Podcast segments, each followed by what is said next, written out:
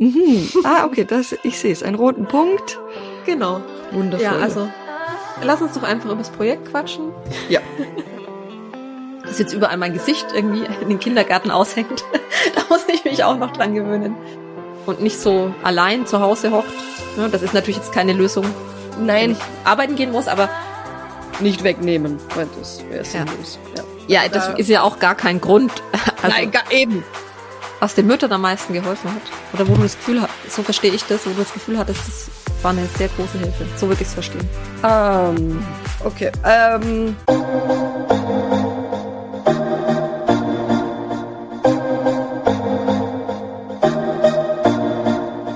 Mama-Fürsorge von Katharina und Michelle. Der Podcast für alle Seiten der Mutterschaft.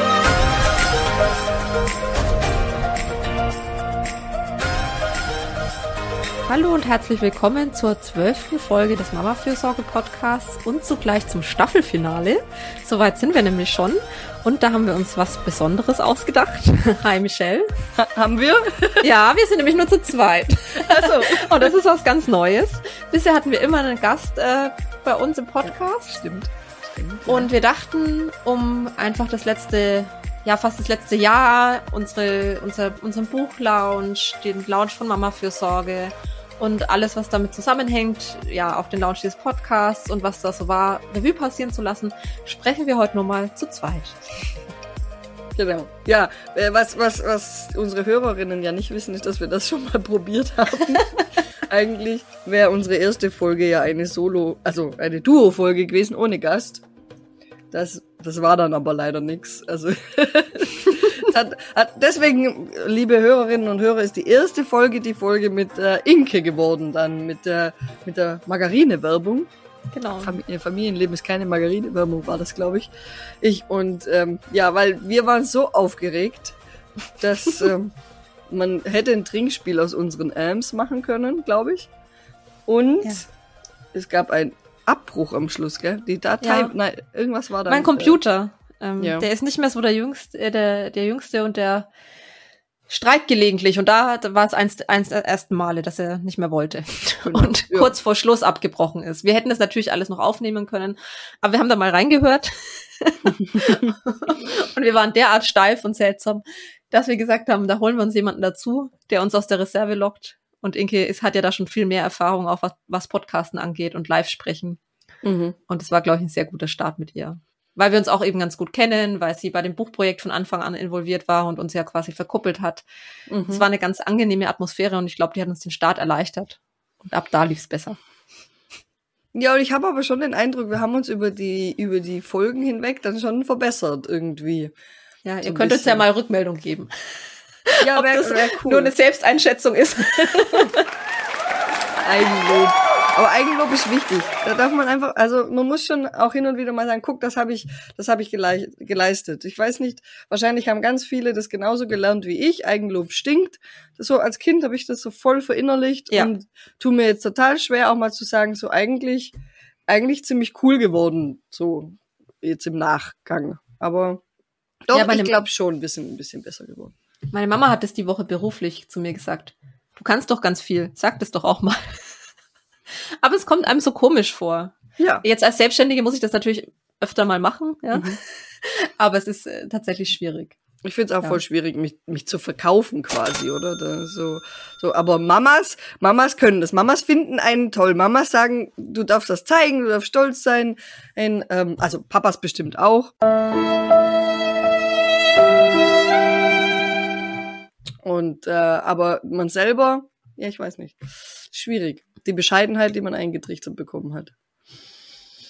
Mm, genau. Ja, also war, war viel los eigentlich, gell? Gerade Ja. eben, wenn wir, wenn wir jetzt eh dabei sind, so mit Interviews geben und so erzählen, was man gemacht hat, hat ein paar Interviews haben wir ja in der Zwischenzeit schon mal geben dürfen fürs Buch und für Mama-Fürsorge. Wie geht's dir da damit? Ganz gut, weil ich mich freue, dass wir endlich mit, The mit dem Thema raus dürfen. Was heißt endlich? Das ist jetzt schon seit März da. Aber wir haben ja im Hintergrund so lange daran gearbeitet und an dem Thema sind wir schon länger dran als an dem Buch, sag ich mal. Also das Mhm. ist ja unser beider Herzensthema. Und da jetzt endlich drüber reden zu können, und einfach auch rauszugehen mit unserer Mhm. Idee und anderen zu helfen und auch zu hören, dass es tatsächlich hilft, dass aufgrund der Interviews vielleicht ähm, man die eigene Situation nochmal überdenkt, sich Hilfe holt Ja. und, und sich damit auseinandersetzt. Gerade solche Stimmen, wenn über Instagram mal was reinkommt, ja, das erleichtert mir. Wir hatten eine Rückmeldung über Instagram, ich bin jetzt schwanger mit dem zweiten Kind. In der ersten Schwangerschaft oder danach ging es mir gar nicht gut. Und euer Buch hilft mir jetzt auch so, mich ein bisschen darauf vorzubereiten und ein bisschen ruhiger in diese zweite Sch äh, Geburt zu gehen und in, in das Mhm. Wochenbett, was danach kommt. Das sind so einzelne Sachen, die mir halt, die sind unglaublich wertvoll. Und natürlich rede ich Mhm. gern über unser Thema. Muss man einfach sagen. Und äh, ja, das ist schön. Jeder, der sich dafür interessiert, das finde ich toll. Und jeden Hörer und jede Hörerin, die wir hier haben und sagen, Mensch, das finde ich ganz gut, was die machen und das interessiert mich, finde ich richtig schön. Mhm. Ich hatte ja wirklich vom, vom Buchrelease ziemlich, ziemlich Bammel. Äh, man hat so lange dran gearbeitet und so viel Herzblut da reingesteckt, so viel Zeit und wir haben das ja auch beide nebenher gemacht, oder? Also es Mhm. war irgendwie zwar eigentlich äh, das Projekt, das alles überschattet hat, hat, aber es hat halt irgendwie nachts und abends und am Wochenende und zwischendrin stattfinden müssen. Und, und dann ist es halt auch so, dass ich natürlich Sorge hatte, wie jetzt auch zum Beispiel Arbeitskolleginnen oder, oder Mhm. Fachpersonen aus dem gleichen ähm, Bereich reagieren werden. Ähm, also dass man, dass, dass es immer Menschen gibt, die auch irgendwas äh, anders machen würden oder vielleicht auch irgendwo Kritik äh, finden, war mir eh, war mir schon klar. Aber so im Großen und Ganzen hatte ich halt schon natürlich die Hoffnung, dass auch die Menschen, die im ähnlichen Berufsfeldern arbeiten wie ich, sagen, ja, das ist ähm, das ist, das ist hilfreich, das sehen wir auch so, das, das verwenden wir so an oder das empfehlen wir dann auch weiter. Und dass es dann so kam, dass ich ganz viel positive Rückmeldung von äh, Arbeitskollegen, Berufskollegen und so gekriegt habe, hat mich enorm erleichtert, ja, weil so mit der eigenen Expertise rauszugehen in die Welt und zu sagen so, hey, probier das, mach das, äh, ich, ich bin davon überzeugt, das funktioniert. Ähm, das war schon für mich ein Riesenschritt. Also ganz raus aus meiner Wohlfühlzone.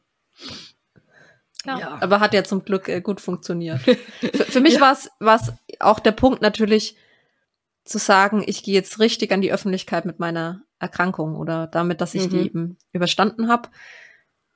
Ich habe, das habe ich ja schon oft erzählt, da relativ offen von Anfang an bin ich damit umgegangen, gerade im Umfeld, im engeren und dann auch im weiteren. Aber jetzt ist natürlich sehr öffentlich und jetzt lebe ich jetzt nicht in Berlin oder München, sondern Ja. das ist ja hier auch keine So. Kleinstadt mehr, aber es ist Ja, okay. schon sehr klein Mhm. und da muss ich mich schon auch dran gewöhnen, aber ich habe wirklich gar keine negativen Kommentare bekommen. Ich meine, vielleicht hat sich der eine oder die andere gedacht, aber es war eigentlich sehr positiv. Und jetzt, äh, wenn ich Lesung habe am, am Donnerstag, dass jetzt überall mein Gesicht irgendwie in den Kindergarten aushängt, da muss ich mich auch noch dran gewöhnen.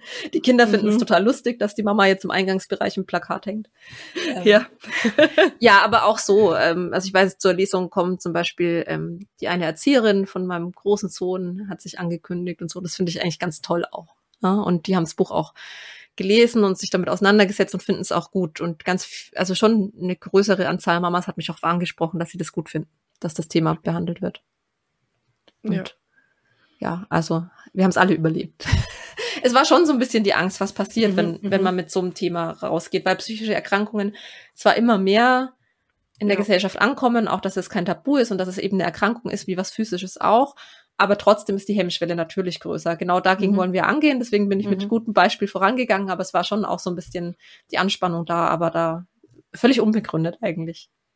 Aber das ist ja, ist ja super, oder? Das ist dann, dass diese positive Erfahrung gemacht wird und man andere auch dazu ermuntern kann. Sogar eben im Kleinstadtbereich, dass man da, dass es immer offener wird, gell? Die, Mhm. die Menschen. Ich bin auch manchmal unschlüssig, weil wir natürlich auch äh, gerade Social Media mäßig in einer ziemlichen Bubble sind, in, Mhm. wo, wo diese Erkrankungen und die ganzen Belastungen von Müttern sehr präsent sind, viel diskutiert werden, äh, denke ich mir auch manchmal so, ja, es müsste eigentlich, oder man hat so die Vorstellung, es sei schon allen klar. Mhm. Äh, Und dann bin ich wieder in meiner Arbeit, wo ich dann halt ganz aus, aus dieser Bubble rausfall und halt einfach dann mit ganz anderen Berufsgruppen, mit Müttern aus ganz anderen Berufsfeldern zu tun habe, hab, die, die tatsächlich noch nichts vom Baby Blues gehört haben. Nicht, also mhm. geschweige denn jetzt von äh, Mama Burnouts oder Mama Wochen, also Wochenbettdepressionen oder äh, Angsterkrankungen rund um Mutterschaft. Also wo schon allein der Baby Blues, der ja extrem häufig ist, der schon ein Fremdwort ist.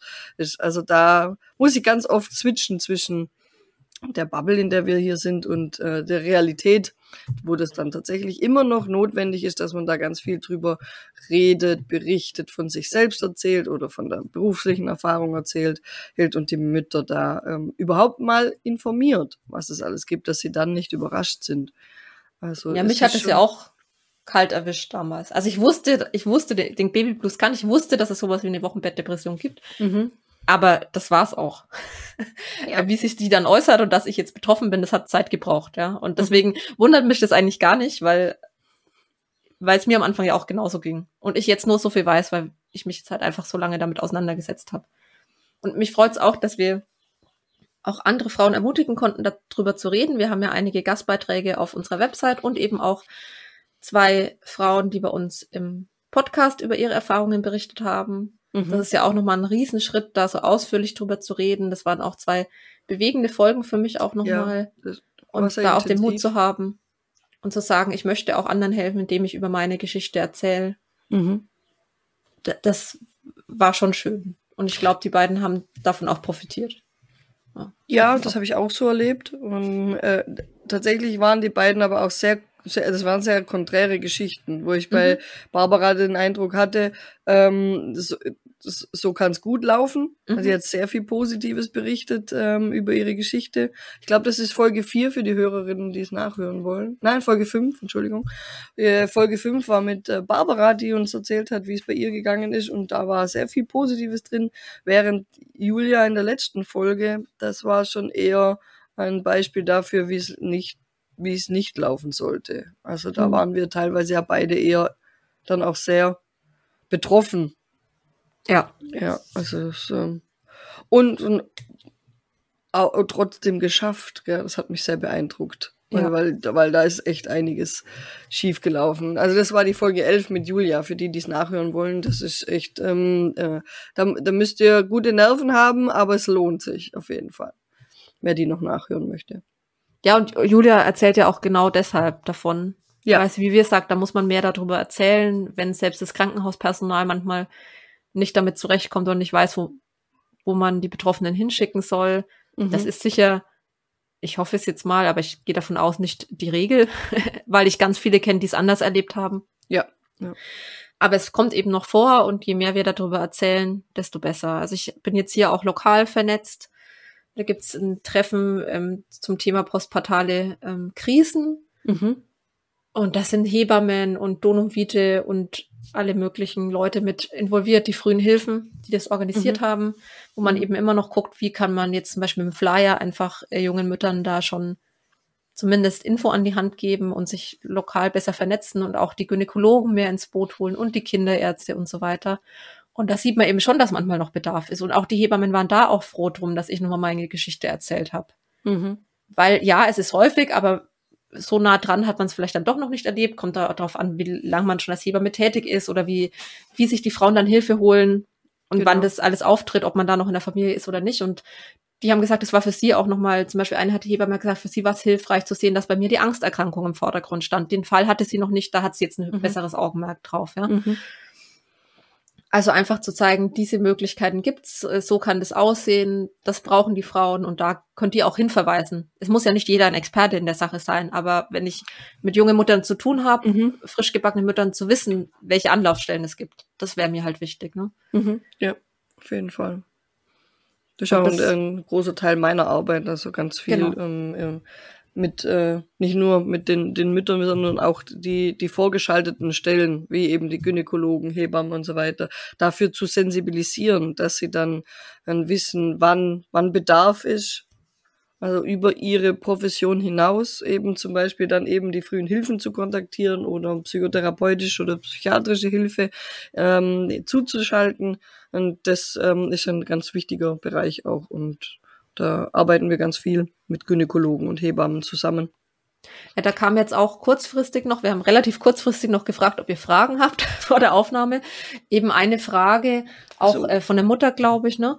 Mhm. Wie man sich denn Hilfe holen kann und so ein Dorf aufbauen, wenn irgendwie gar nichts funktioniert, wenn keine Familie da ist und auch kein Kindergartenplatz da ist. Und da ist es auch so ein Punkt, wo ich darauf verweisen würde, es gibt so viele Hilfsstellen. Macht mhm. Rabatz. Ja, ja, sorgt dafür, dass ihr gehört und gesehen werdet. Ich weiß, es ist super anstrengend, aber es gibt frühe Hilfen und so viele Anlaufstellen überall. Mhm. Geht dahin und sagt, es sieht genau so aus. Ich habe kein soziales Netz, weil ich wei weit weg von der Familie bin, vielleicht nicht mal ein Partner, was heißt nicht mal, vielleicht kein Partner. Mhm. Ähm, und die professionellen Einrichtungen haben auch keinen Platz für mich. Ich, das mhm. ist, glaube ich, nicht so häufig, aber es kann natürlich immer noch passieren. Das sind Leute, die müssen euch auch helfen. Mhm. Ja?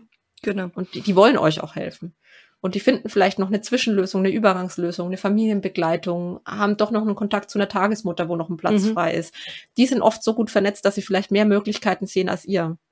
Genau, ja. Im Car Caritas zum Beispiel auch immer gute Anlaufstelle mit mhm. der Sozial- und der Familienberatung. Die sind meistens sehr gut vernetzt. Und auch ähm, die Beratung ist in der Regel, so viel ich weiß, ähm, kostenlos. Ja. Also auch da keine weitere Belastung. Und, und die wissen dann, wie es eben, ob es irgendwo Notplätze noch gibt oder wie man die Gemeinde, äh, falls es ein Gemeindekindergarten ist oder ein städtischer Kindergarten, wie man mit denen in, äh, ins Gespräch kommen kann, um einen Platz zu bekommen und wie man vielleicht, wenn man sich die Tagesmutter nicht leisten kann, ob es irgendwo finanzielle Fördermittel gibt, die man äh, in Anspruch nehmen kann, damit die Tagesmutter leistbar wird. Sowas. Also da sind wir ganz oft in Kontakt mit, äh, mit der Caritas, mit der Gemeinde selber oder tatsächlich was was, wenn, wenn alle Stricke reißen, möchte ich wirklich auch sagen, dass auch die Kinder- und Jugendhilfe ein Ansprechpartner ist, dass die einen da auch helfen. Ähm, das Jugendamt ist das in Deutschland. Achso, ne? ja. ja. Ähm, ja, Entschuldigung. Ich weiß gar nicht, wie die, nee, nur manchmal denke ich mir so, das ist euer österreichischer Begriff. Ich ja. weiß nicht, wie der korrekte bei uns ist, aber ja. Ich, ich glaube, dass es in Deutschland inzwischen auch die Kinder- und Jugendhilfe ah, okay. ist, weil man von dem, weil man von dem Jugendamt-Wort, glaube ich, weg wollte. Charakter, weil das, das Amt. Ja, das, das ist mal das Amt und, und dieses auch schon sehr verschmähte oder sehr mhm. negativ äh, belegte Wort. Und meine ich, dass ich, dass ich bei den frühen Hilfen gelesen habe, dass sie inzwischen in Deutschland überwiegend bei der Kinder- und Jugendhilfe in Deutschland äh, mhm. angesiedelt sind. Und, und ähm, gerade bei Kinderbetreuungsnotstand, äh, wenn äh, Alleinerziehende haben wir da hin und wieder, wo dann auch die kriegen dann keinen Betreuungsplatz, müssten aber eigentlich wieder arbeiten gehen, weil sie finanziell zu 100 Prozent ja. äh, äh, verantwortlich für die Familie sind. Und da, wenn die dann keinen Kinderbetreuungsplatz kriegen, da haben wir schon hin und wieder die Kinder- und Jugendhilfe mit ins Boot geholt als Unterstützungsmaßnahme, weil die dann, die haben, die haben Restplätze meistens zum mhm. Beispiel, wo sie dann Familien in, in solchen Krisensituationen diese zur Verfügung stellen können. Also auch da würde ich sagen, äh, muss vielleicht nicht der erste Schritt sein und ich verstehe jeden, der da zögerlich ist, aber das, der Sinn und Zweck der Kinder- und Jugendhilfe ist helfen, nicht wegnehmen, weil das wäre sinnlos. Ja. ja. ja, das da, ist ja auch gar kein Grund. Also, nein, gar, eben. Also, also zu sagen, ich würde gern mein Kind betreuen lassen, ist natürlich ja, überhaupt null Grund. Aber oh, holt ja. euch Hilfe, wo es geht. Ja, Wirklich. Also, seid laut, weil das ist oft das Problem, dass man still leidet und denkt, ich schaff's mhm. nicht mehr und ich kann nicht mehr. Und wenn das vielleicht sich in der Schwangerschaft schon abzeichnet, weil du jetzt die Caritas ähm, angesprochen hattest, die haben auch noch mal bei unserem letzten Treffen auch noch mal gesagt, wir machen ja auch Schwangerenberatung schon. Mhm, mh. So was finanzielle Sachen angeht, ähm, es gibt ja auch manchmal so Zuschüsse zur Babyausstattung und so, aber auch was das Kommende dann angeht. Mhm. Ähm, weil das ist ja wirklich nicht so einfach, sich mit Elterngeld und all den Sachen in diesem Dschungel zurechtzufinden, die Anträge zu stellen und eben zu gucken, worauf muss ich denn eigentlich achten und was auch Kinderbetreuung angeht. Ne? Und mhm. die einfach, wenn man sagt, da ist so ein Unsicherheitsgefühl da und ich fühle ja. mich irgendwie nicht richtig vorbereitet, was so strukturelle Sachen angeht. Ja? ja. Oder ich fühle mich super allein und würde da schon gern planen, wie das mhm. von Anfang an besser laufen könnte, weil meine Situation gerade schwierig ist. Dann könnte ich auch da schon helfen. Und dann kann ja. man ein bisschen entspannter dann auch Richtung Geburt und Wochenbett gehen, weil man weiß, das sind zumindest sind schon mal Geta Kontakte geknüpft. Das, genau. Oft reicht ja das, mhm. zu sagen, ich rufe vielleicht noch mal an, wenn ich merke, es läuft wirklich nicht. Genau. Mhm. Ich hatte, ich hatte wirklich schon ein paar Beratungen, da haben sich die Mütter im, so im ersten Trimester gemeldet, äh, einfach weil sie äh, Sorgen und äh, Bedenken hatten und mit denen dann so zwei Stunden zusammengesessen, geschaut, was kommt auf euch zu und, und an was müsst ihr denken und haben, äh, manche profitieren halt auch von einem Plan, den man dann zusammengeschrieben hat, hat, wann ist was dran zu mhm. beantragen, mhm. bei welcher Stelle, wer könnte dir ja. helfen, wenn es in der Phase schwierig wird und und äh, ich kann sagen, also von den von den paar, mit denen ich so früh schon äh, Pläne erarbeitet habe, hat sich dann später eine noch gemeldet, weil sie Familienbegleitung wollte. Die anderen habe ich dann im Verlauf mal nochmal angerufen und gesagt, und wie hat wie ist gegangen? Und da hat es dann aber schon tatsächlich geholfen. Die waren dann einfach mit dem schon so ähm, abgesichert irgendwie für sich im Hintergrund und äh, hat gereicht. Eine habe ich dann tatsächlich noch in die Familienbegleitung übernommen. Was mir jetzt aber gerade noch eingefallen ist, ja. ähm, wir haben das ja in der Folge mit Bea gehabt. Ähm, wie man sich ein Elternnetzwerk aufbaut und, und die die ähm, die Fragestellerin, die meinte, wie man sich ein Dorf aufbaut, wenn man ja. wirklich wie, wie man niemand hat, hat ähm, da würde ich halt vielleicht auch schauen, äh, ob es irgendwelche Elternvereine oder ein Eltern-Kind-Zentrum oder eine Mutter-Kind-Gruppe in der Nähe gibt oder wo man in einem Kindergarten, in einer Kinderbetreuungsstätte einen Aushang machen kann, dass man vielleicht, also da muss man sehr aktiv sein. Das will ich gar nicht schönreden. Das ist wirklich äh, ein, ein Stück Arbeit, sich so ein Dorf aufzubauen. Aber vielleicht, wenn man wirklich ganz proaktiv hingeht, ähm, mit einem mit einem Aushang, so wie es die Bea eben erzählt hat, hat oder mit irgendeiner App, wo man Freunde und Eltern in der Nähe findet, gibt's ja heutzutage auch alles. Vielleicht kann man da jemand finden, der mitentlastet oder in einer ähnlichen Lebenslage ist, mit dem man sich zusammentun kann. Hm, manchmal ist es ja schon erleichternd, gemeinsam auf zwei Kinder und nicht jeder, jeder einzeln auf ein Kind aufzupassen. Ja, genau. Also weil man einfach ein bisschen Ansprache hat und nicht so allein zu Hause hockt. Das ist natürlich jetzt keine Lösung, Nein. wenn ich arbeiten gehen muss, aber ähm, aber das braucht ja auch mehrere Lösungen. Genau. Mhm. Genau, sehe ich auch so. Also da, ich, wir, wir hoffen für die Fragestellerin, dass irgendwas dabei war, was vielleicht geholfen hat. Ich habe gerade gesehen, ich habe nebenher ins Handy geschaut, wir haben noch eine. Ja. Wir haben noch eine Frage reingekriegt. Was würden wir sagen, was bisher das Hilfreichste war, was aus der Beratung resultierte. Wir sind nicht vorbereitet auf diese Frage. Ich habe sie jetzt in dem Moment auf Twitter bekommen. Was würdest du sagen, was, was war bisher das Hilfreichste, was aus Beratung resultierte? Hm. Was den Müttern am meisten geholfen hat? Oder wo du das Gefühl hast, so verstehe ich das, wo du das Gefühl hattest, das war eine sehr große Hilfe. So würde ich es verstehen. Mhm. Ähm, okay. Ähm, also prinzipiell würde ich für mich sagen, es gibt, es gibt mehrere Punkte, die sehr hilfreich sind. In der, der erste ist meistens Entlastung. Also das ist auch, was wir versuchen als äh, äh, früh zu installieren, weil Mütter ja ganz oft zu uns kommen mit Überlastung, Überforderung, es ist zu viel. Und wenn ich es dann schnell schaffe, einen Entlastungsdienst in die Familie zu bekommen, ähm, im Sinne von Haushaltshilfe oder eine Freiwillige oder einen Freiwilligen übers Freiwilligenzentrum, die dann mit der Kinderbetreuung helfen oder sogar ein bisschen im Haushalt, im Alltag helfen, dann spüre ich ganz schnell, dass es ähm, dass es da eben zur Entlastung kommt und Entspannung im ganzen System, weil durch die Entspannung im System dann meistens auch sich Probleme wie äh, viel Wut oder Ungeduld mit den Kindern auch relativ schnell ähm, lindern lassen, die meistens ein Resultat aus der Überlastung sind.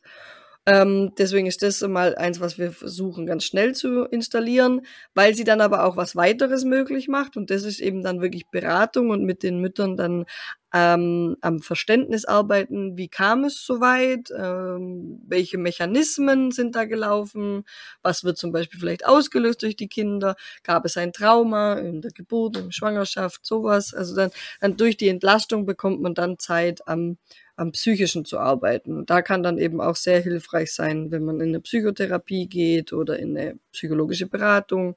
Und da, das ist, glaube ich, auch sehr hilfreich.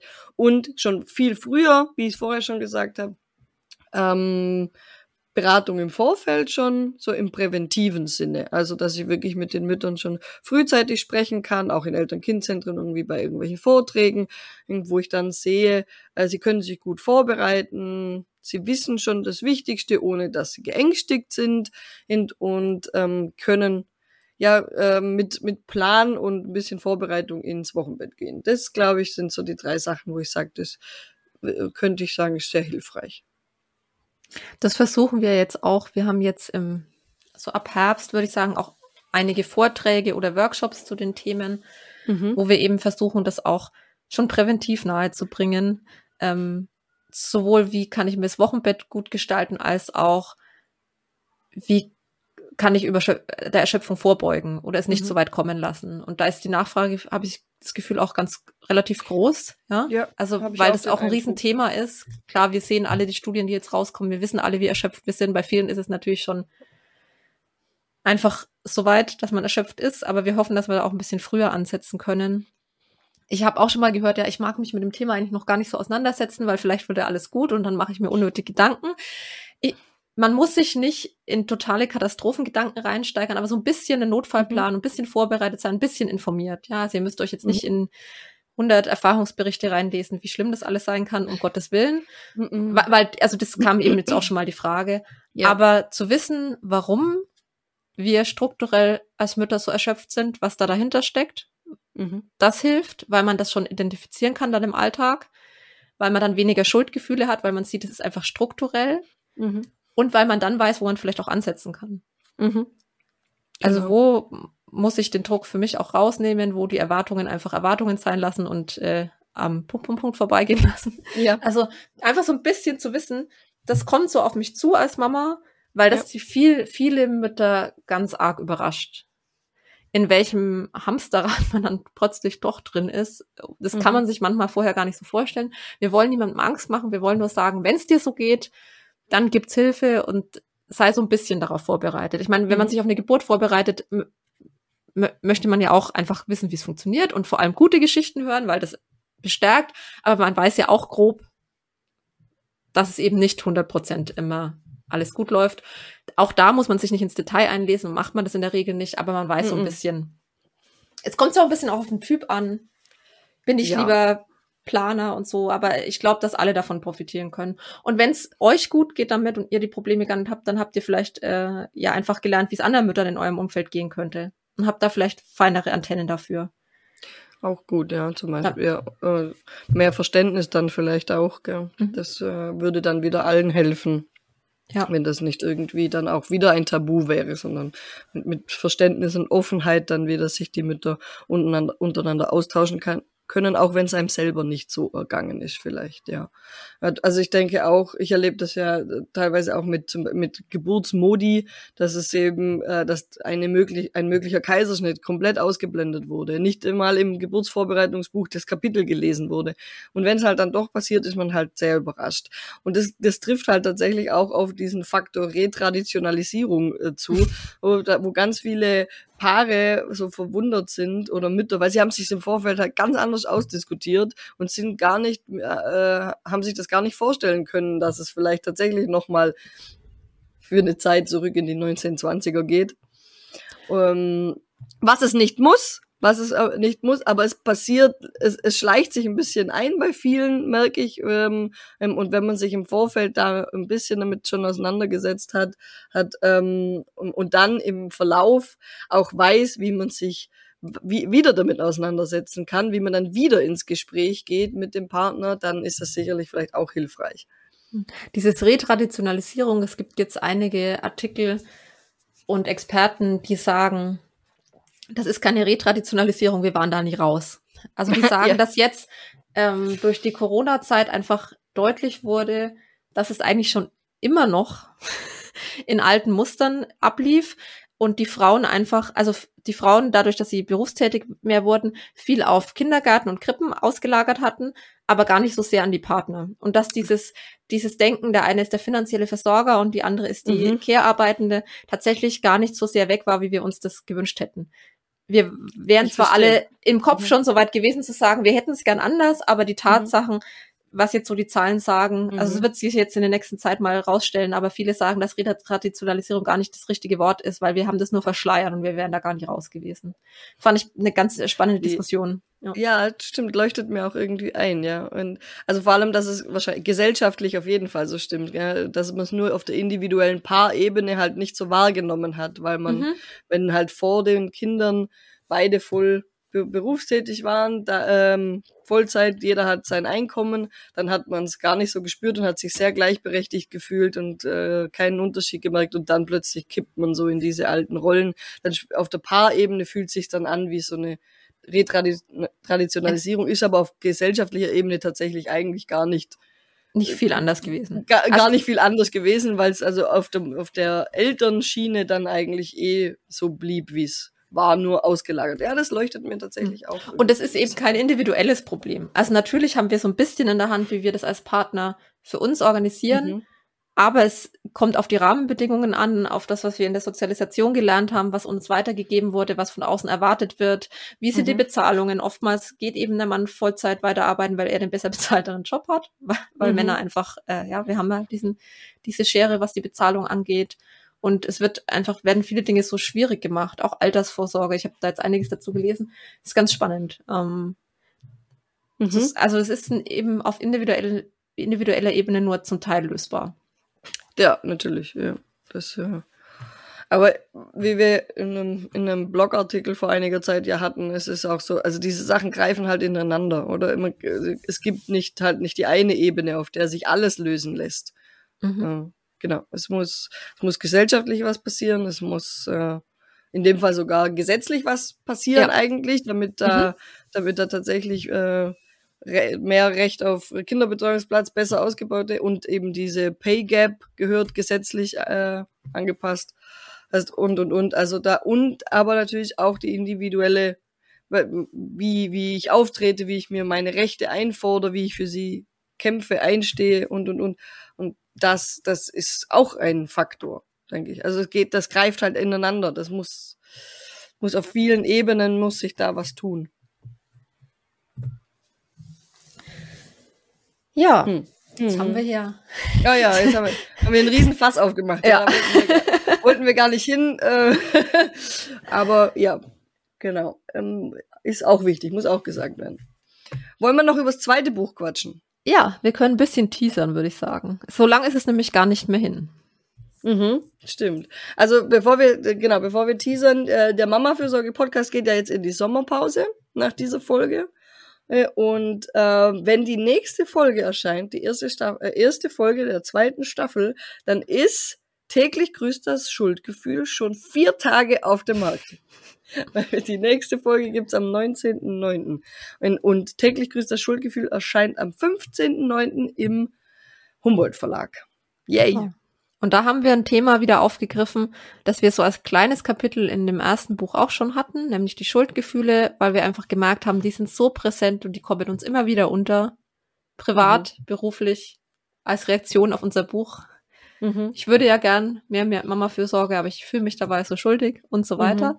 Wir haben das da schon ein bisschen versucht aufzulösen, aber gesagt, da muss einfach mehr her, weil das unseren Alltag derart durchdringt, dass wir Genau. da mal genauer hinschauen müssen.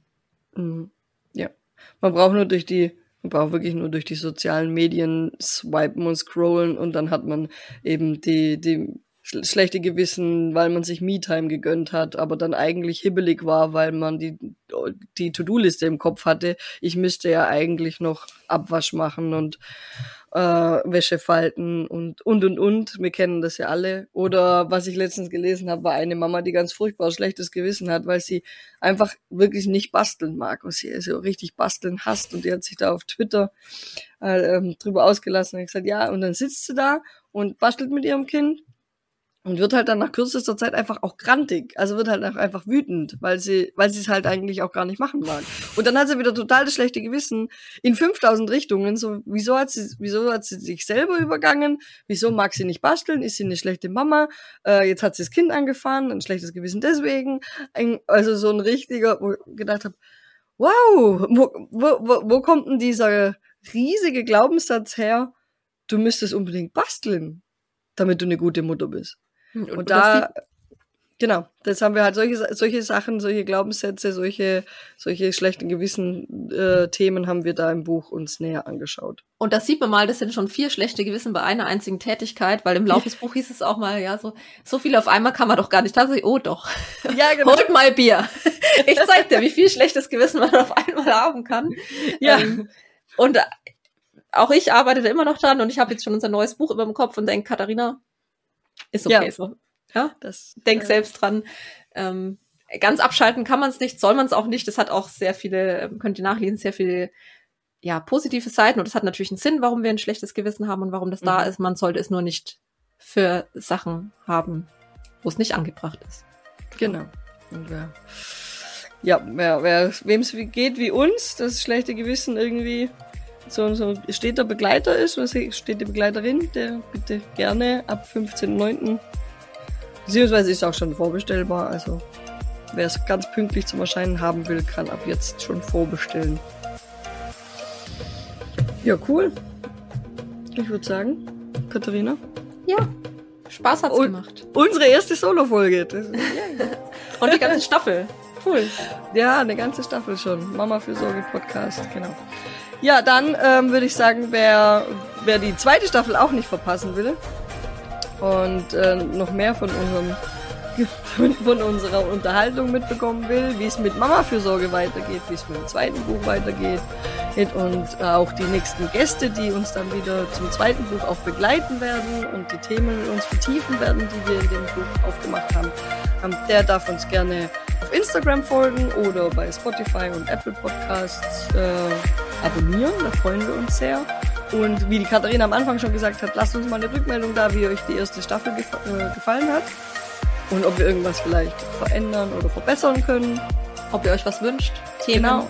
Themenwünsche bitte gerne auch einschicken, freuen wir uns sehr. Und ansonsten würde ich sagen, vielen Dank fürs Zuhören und bis nach der Sommerpause.